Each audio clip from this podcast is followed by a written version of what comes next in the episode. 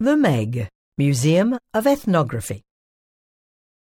We're on the esplanade of the Museum of Ethnography, which was renovated in 2014. It's quite an astonishing building. All those diamonds on the sloping facade. It's lovely. Well, the diamond shapes in metal are a reference to the materials that were used to cover the first human dwellings. Like animal skins. Yes, and the shape of the building is reminiscent of buildings in Southeast Asia.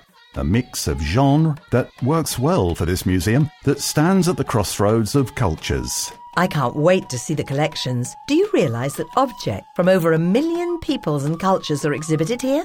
Boris Wastiau, director of the Meg, gives us a taste of what's to come. I wouldn't go so far as to say that the Meg has a particular masterpiece or its own Mona Lisa, but everyone will find particular objects that they like more than others. In the Asian collection, there is a set of armor and objects that belong to the samurai. In the Oceania collection, there are some exceptionally high quality paintings from Australia, for example, very rare objects that were collected in the 19th century. The European exhibition contains a very large collection of everyday objects from the Alps, in particular the Valais region region. There's also African art and objects from the world of the Amazon basin. A little over 1,000 objects are displayed in the reference collection from a total of 80,000.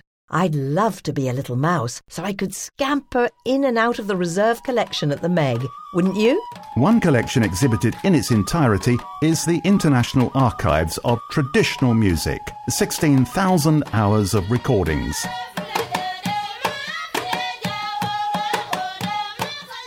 Shall we go to Niger to listen to the Tuaregs playing the drums?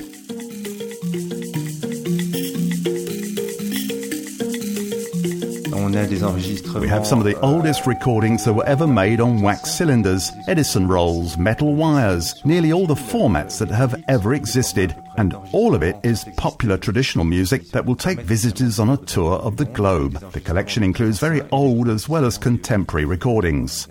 It's one of the biggest collections of music in the world. And the Meg is very much about visitor interaction. Visitors of all ages can take part in conferences, evening sessions, and workshops. It is a museum that takes you to foreign lands. Bon voyage!